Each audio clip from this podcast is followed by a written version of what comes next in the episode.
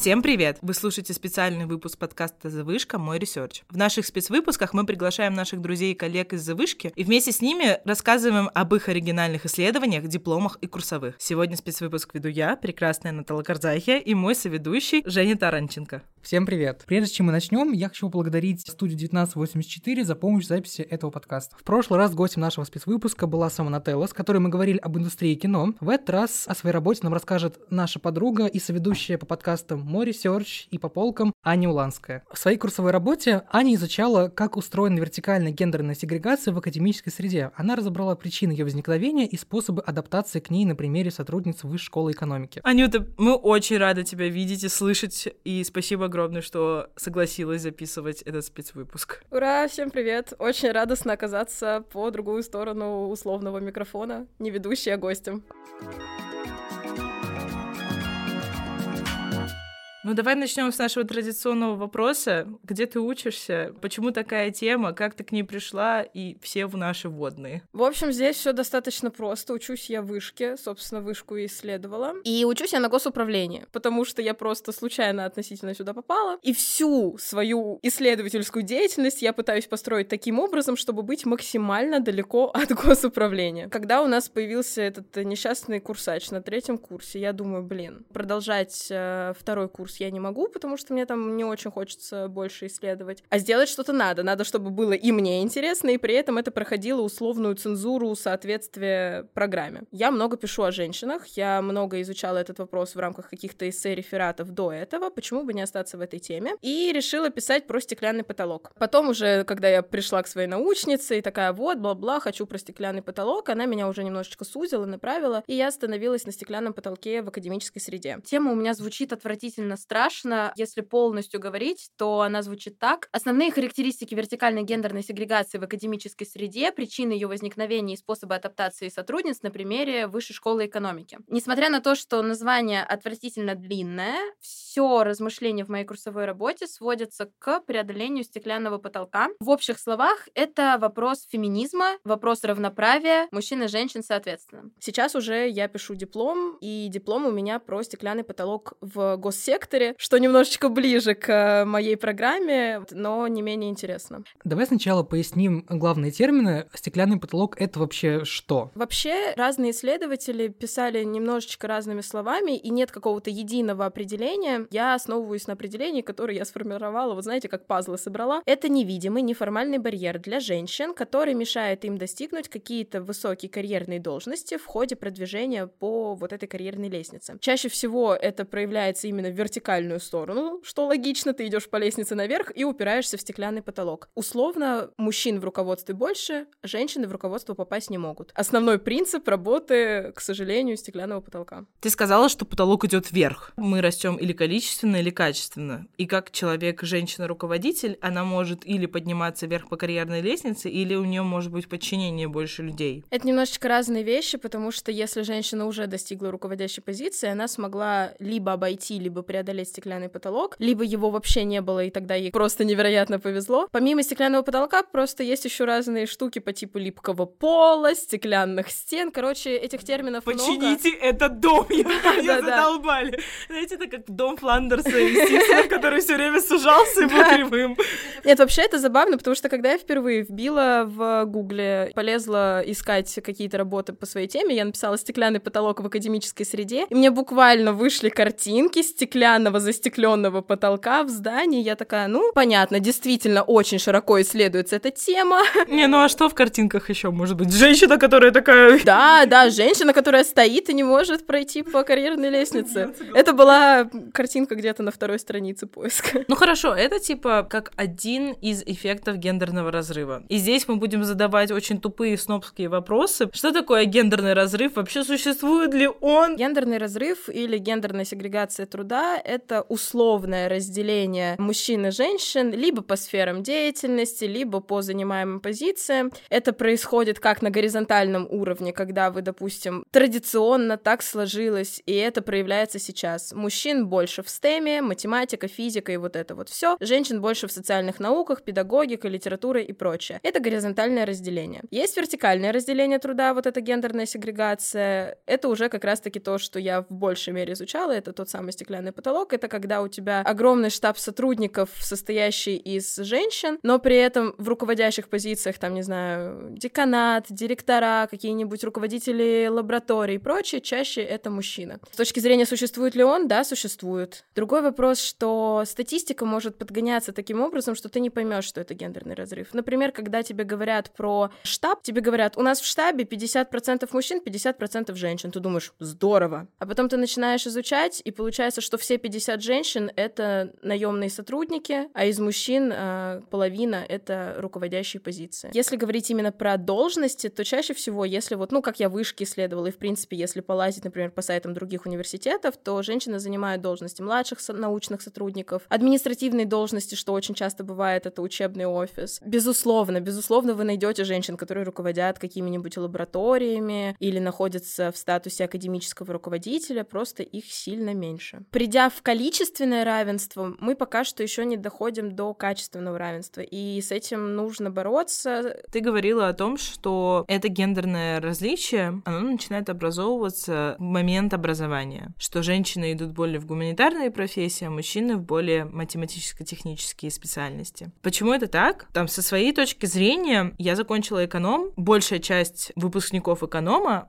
оказалась девушками. При этом очень многие из них пошли в финансы, но большая часть из них пошли в Data Science, что тоже как бы показатель того, что как бы конъюнктура, кажется, меняется, но я не уверена, что у меня не смещенная выборка просто в силу того, что у меня была исследовательская группа, и все там типа умнички и красавицы были. То вот в контексте образования на начальном уровне, как э, женщинам и мужчинам прививаются понимание того, какие карьерные перспективы у них возможны. Экономические специальности сейчас, в принципе, наверное, стали чуть популярнее для девочек, и есть вот это смещение, действительно. И на технические специальности стало приходить больше девушек. Возникают проблемы позже, когда эти девушки либо продолжают учиться, либо выходят на работу, происходит еще больше смещение. А если говорить про причины, почему так происходит, короче, здесь тоже важно понимать, что есть причины, которые влияют на выбор профессии, например, образование. Это скрытый учебный план. Это такая история, когда девочек там еще в детстве уже морально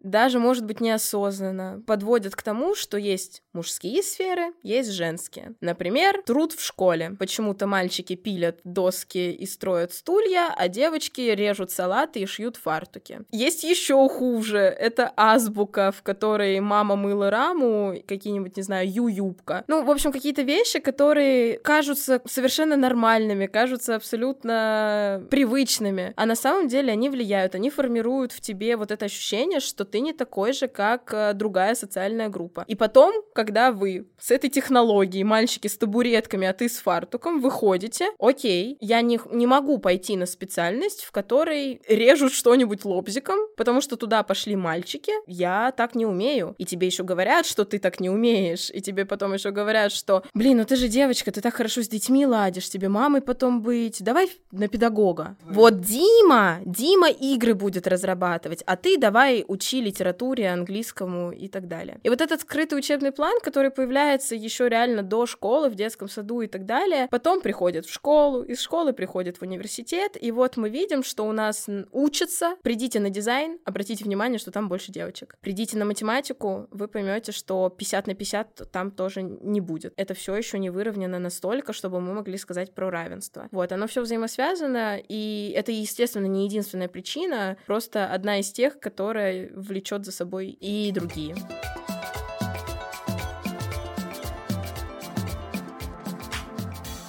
Есть ли исследования, которые говорят о гендерном неравенстве при наличии женщины-руководителя? Типа, знаешь, как будто бы тут э, начинает работать ситуация на похожесть. То есть, э, типа, я женщина, я выберу женщину, а я мужчина, я выберу мужчину. И как бы это тоже замкнутый круг. Я просто вспоминаю фильм «Дьявол носит Прада», где как бы руководительница была... Женщина, да. И у нее в штабе были женщины и один мужчина. Мужчина там явно был профи, который работал вместе очень долго, участвовал во многих мероприятиях, занимал достаточно высокую позицию, но... Ему же не дали тогда эту позицию, точно. Когда мы говорим, допустим, про прием на работу, у нас есть дискриминация. Дискриминация может быть явно неявной, осознанной неосознанной. Если мы говорим про осознанную дискриминацию, я или любой другой человек, мужчина, женщина, неважно, такой типа, мне не хочется, чтобы у меня в штабе работал конкретный пол, или там, не знаю, конкретный раз, или что-либо еще, и он по этому критерию не выбирает сотрудника. Другой вопрос, что у нас в стране все-таки есть определенные законы,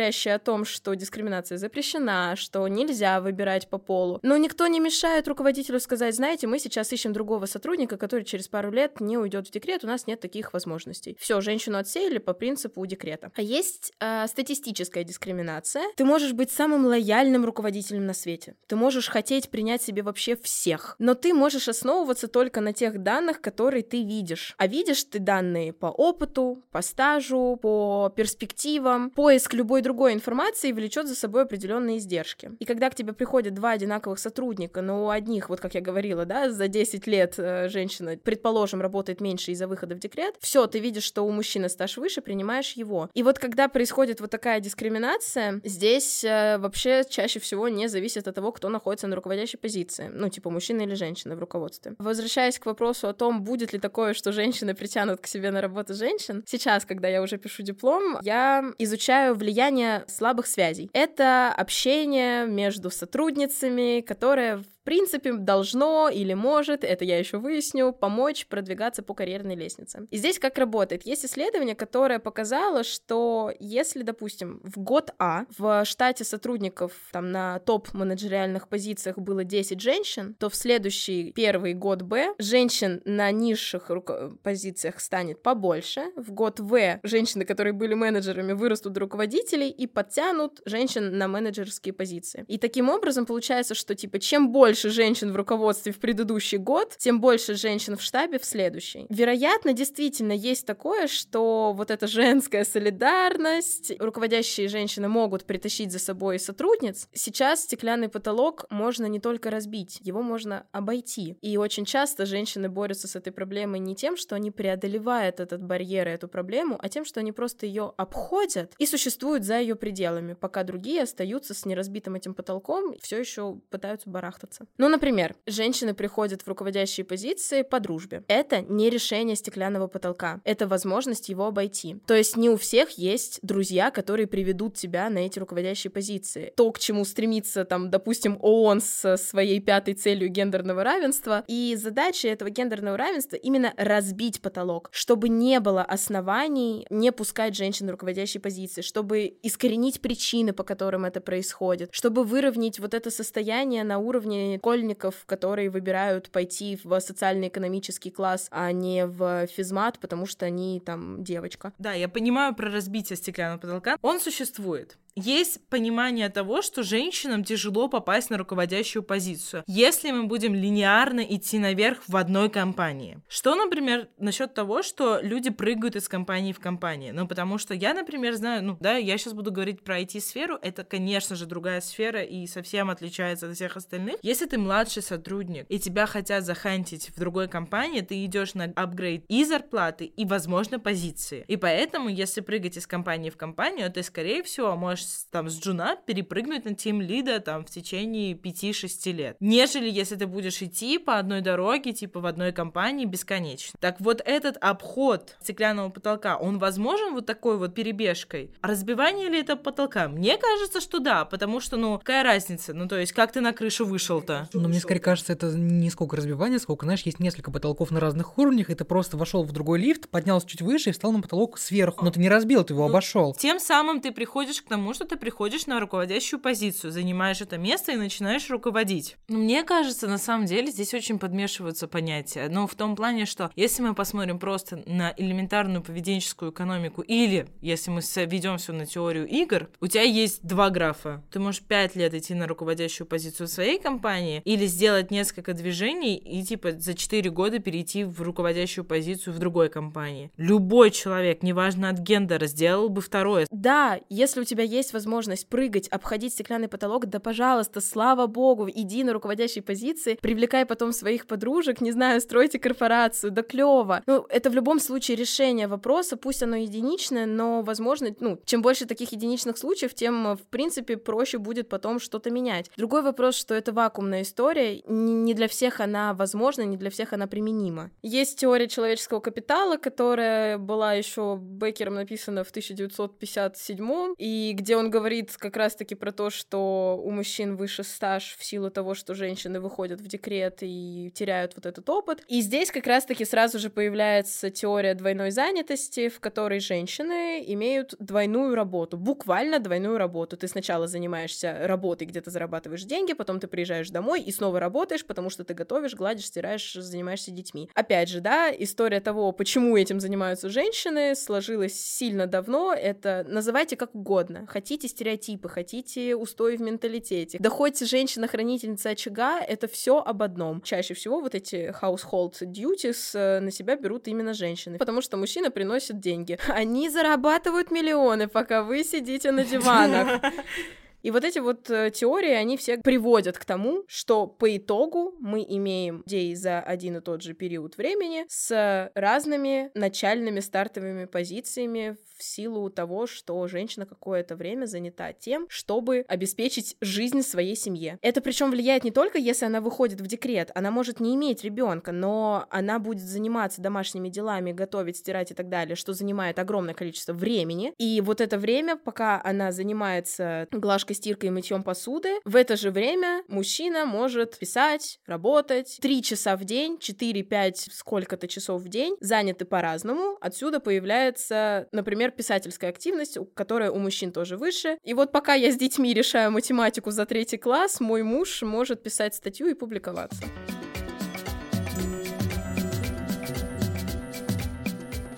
А что у нас в других странах происходит? Какая ситуация конкретно в России и в других странах? В силу того, что у меня качественные исследования, я практически не занималась цифрами, не искала статистику, потому что это было мне не нужно. Это сделали до меня и прекрасно описали все количественные показатели. И если говорить про Россию, то это банально вопрос к вам. Вспомните основные университеты. МГУ, Вышка, Ранг, Плешка, Финашка. Постарайтесь вспомнить э, руководителей университетов, постарайтесь вспомнить там, каких-нибудь дек деканов, может быть, известных, и хоть 10% женщин среди них. Скорее всего, у вас не получится. Если говорить про другие страны, это неравенство есть везде. Нет такого, что полностью искоренено, просто потому что, ну, история, которая складывалась столетиями, не может измениться за 10 лет, пока с этим как-то борются. Но другой вопрос, что в западных, например, странах есть определенные меры, которые у нас не введены, которые помогают женщинам выравнивать свои позиции, которые помогают э, сгладить вот эту дискриминацию, например, при приеме на работу. В том числе есть вещи, которые со стороны могут показаться, наоборот, сексистскими. Например, вакансии, которые размещаются специально для женщин. То есть, условно, есть два трека вакансий для мужчин и для женщин. В такой ситуации женщинам не надо соревноваться с мужчинами. Казалось бы, хорошая мера, прекрасно, все замечательно, нет вот этой разницы того, что женщина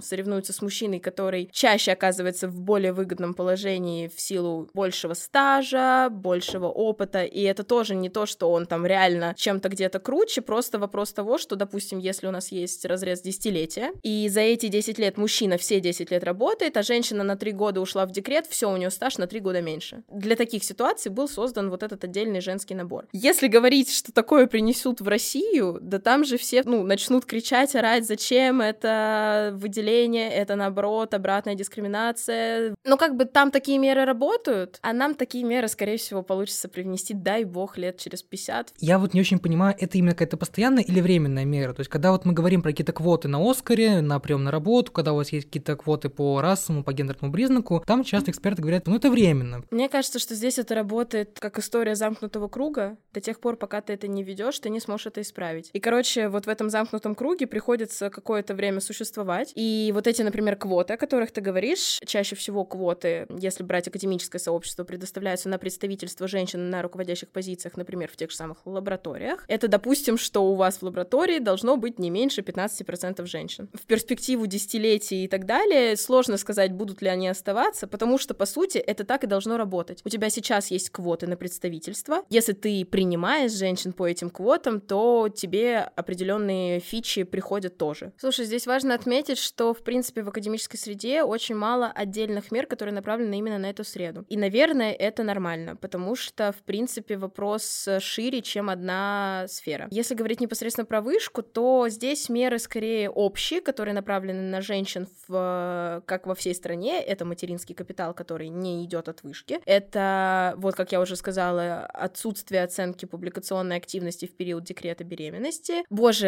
э, это детские комнаты, которые отвратительно работают и очень мало предоставляют возможности, но они есть. Я не могу сказать, что это клево с точки зрения того, как они функционируют, но клево в своей идее. А, а, оговорюсь, что детская комната это место, куда ты приводишь своего ребенка и можешь его там оставить, пока ты работаешь. По факту, это место, куда ты можешь привести своего ребенка только с 3 до 10 лет э, на 4 часа, предварительно собрав огромную кипу документов. А если говорить непосредственно про вышку, то в Москве всего два корпуса, Покровка и Басмач, да. В своей идее мера клевая, в своей реализации мера отвратительная. И я в своей работе пишу, что клево бы, как университету, иметь договоренность с каким-нибудь детским садом, например, что у них зарезервированы там, не знаю, 10 мест, которые для сотрудниц вышки с вот этим прикреплением к детскому саду, чтобы они туда могли своих деток отводить и продолжать свою рабочую деятельность. Большинство мер поддержки женщины, причем в любой среде и в академической в том числе, направлены на женщин в период беременности и декрета, на мамочек. И эти меры больше всего реализуются, эти меры больше всего как бы работают. Другой вопрос, что никаких дополнительных мер особо нет. И в российских университетах их вообще нет. Такие меры невозможно ввести резко. Такие меры надо вводить постепенно, и мне кажется, что было бы, наверное, правильно начинать, вот знаете, как есть какие-то программы, которые сначала пробуют себя в Казани, потом приходят в Москву, и только потом распространяются на всю Россию. Наверное, было бы клево, если бы сначала где-нибудь в каком-нибудь городе закрепили необязательную меру на очень маленький процент представительства. 5% процентов э, женщин должны у вас быть. Мне очень нравится, что мы говорим об этом, потому что это поднимает вопрос даже не в контексте государственности, административности и так далее и тому подобное, а нашего собственного ощущения женщин. С другой стороны, когда мы переходим на административный уровень, мне кажется, что это ужасное сотрясание воздуха и ничего не происходит. Потому что для того, чтобы происходили какие-то такие изменения, должны смениться поколения. Это правда. То есть должны уйти те, кто пришли в СССР, и должны появиться те, кто пришли сейчас, в эпоху других кризисов.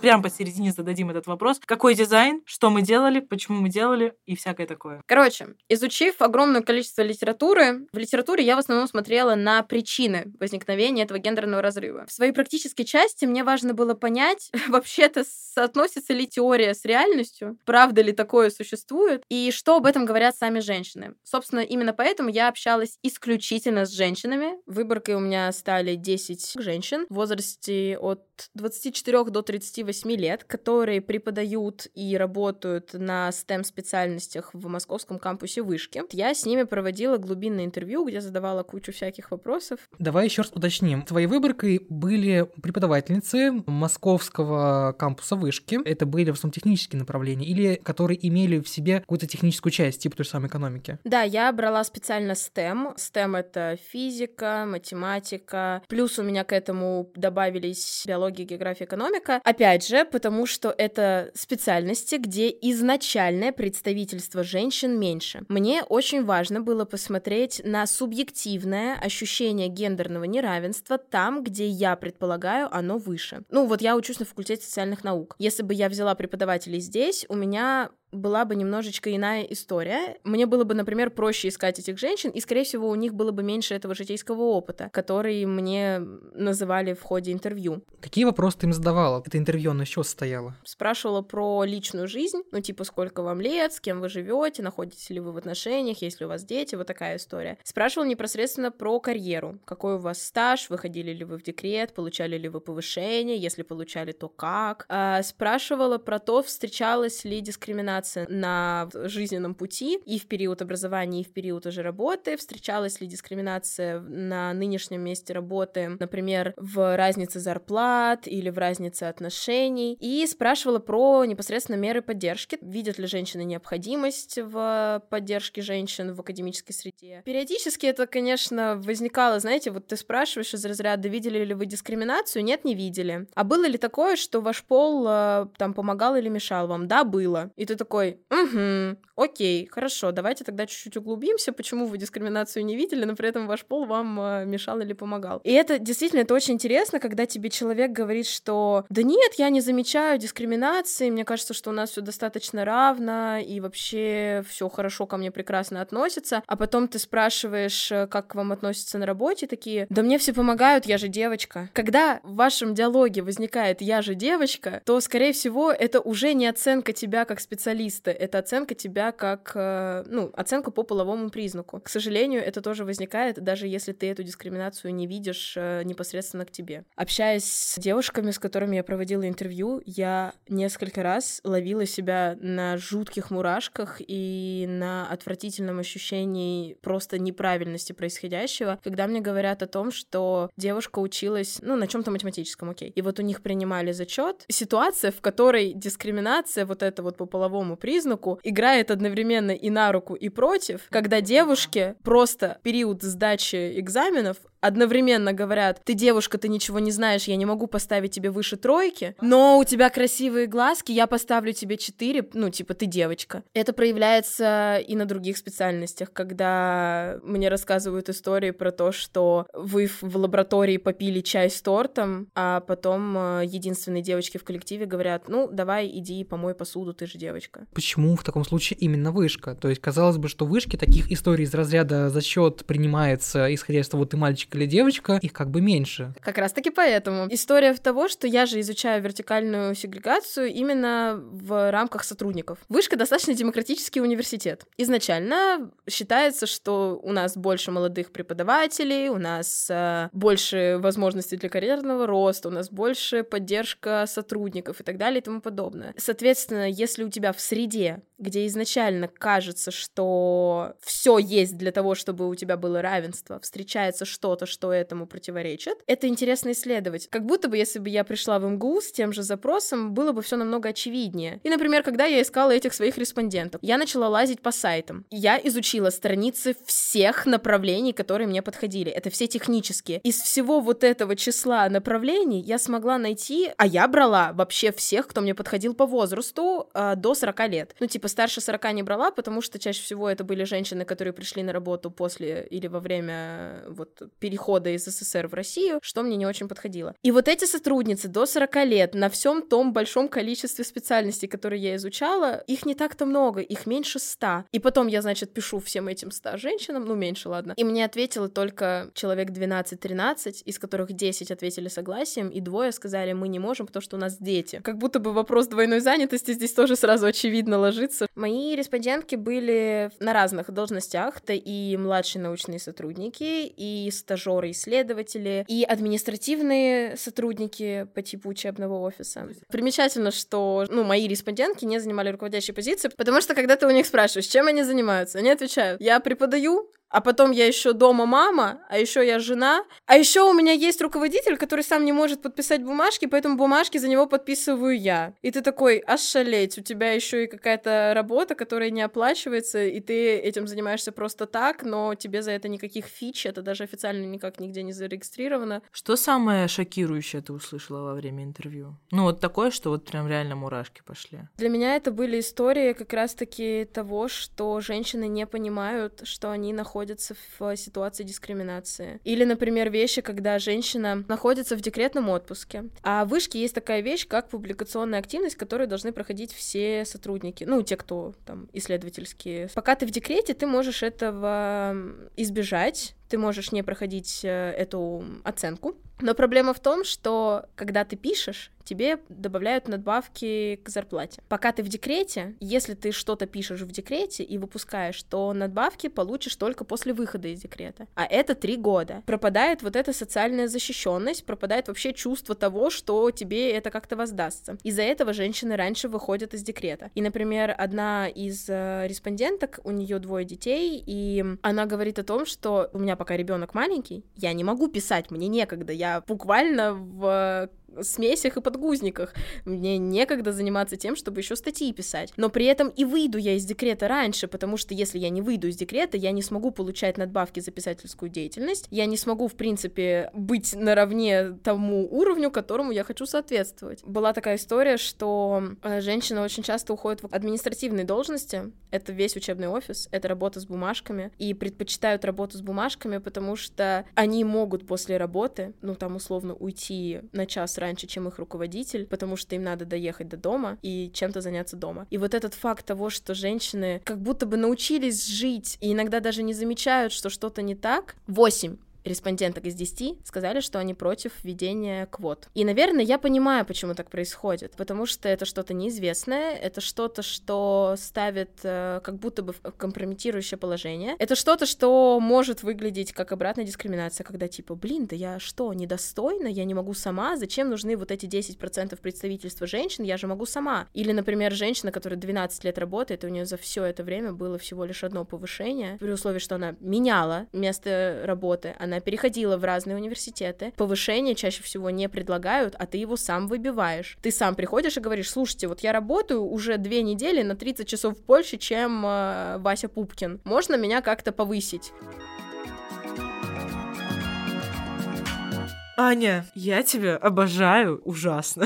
я не знаю, как тебе об этом сказать. Спасибо огромное, что рассказала нам о стеклянном потолке, о гендерном неравенстве, что мы хотя бы чуть-чуть еще раз обсудили все это. А с вами был мой research, подкаст о самых оригинальных исследованиях студентов. Его выпуски вы можете найти в группе «The Вышка» ВКонтакте, в Яндекс Музыке, Apple подкастах и на других платформах. Делитесь этим выпуском в своих соцсетях и подписывайтесь на «The Вышку», чтобы не пропустить новые эпизоды. Также вы можете поддержать нашу редакцию в Телеграме и в нашей группе ВКонтакте. Это был наш второй спецвыпуск моего research а, но дальше, надеюсь, будет больше. Также мы хотим сказать большое спасибо нашим друзьям и коллегам студии 1984 за помощь в записи этого подкаста. А над этим выпуском моего research а работали Никита Золотарев, Максим Понедельченко, провели его я, Нателла Карзайхи, мой прекрасный соведущий и глава отдела подкастов «The Вышка» Женя Таранченко, а гостьей сегодняшнего выпуска была наша прекрасная коллега Анюта Уланская. Ура! Спасибо, спасибо и до скорых встреч! Пока!